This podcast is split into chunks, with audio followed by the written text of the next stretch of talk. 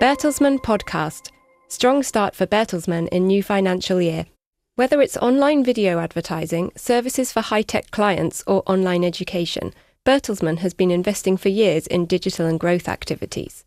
This strategy is paying off more and more.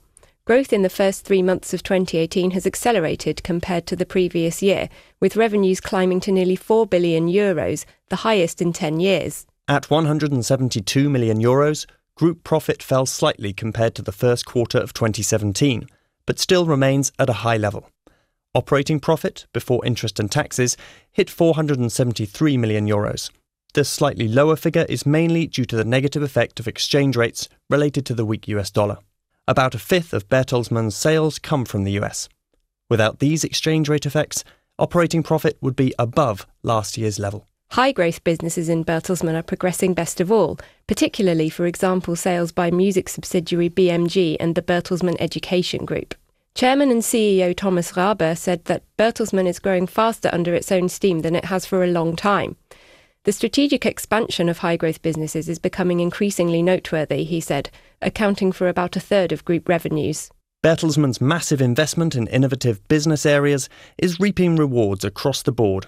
High growth businesses achieved first quarter revenues almost 8% higher than last year. Organic growth improved to 2.7%. Bertelsmann made strategic advances in all business areas in the first months of the current year. RTL Group increased its TV advertising revenues in its core markets of Germany, France, and the Netherlands. The group's digital revenues increased to 190 million euros in the first quarter, 12 million more than in the same period last year. The first quarter also brought good news for the world's biggest trade publishing group, Penguin Random House. The New York based company published several bestsellers and in January acquired the non fiction publisher Rodale Books. In November, Penguin Random House will publish the memoirs of the former US First Lady, Michelle Obama, in 24 languages worldwide. Bertelsmann has stayed true to its strategic course in the first months of 2018. We continue to work to make Bertelsmann a faster growing, more digital, more international, and more diversified company, CEO Rabe said.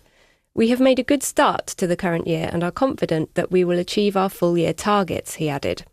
These targets include higher revenues compared to last year, continued high operating profitability, and net profit of more than 1 billion euros. This was the Bertelsmann podcast. For more information, please visit bertelsmann.com and remember to follow us on Twitter, Facebook, and Instagram.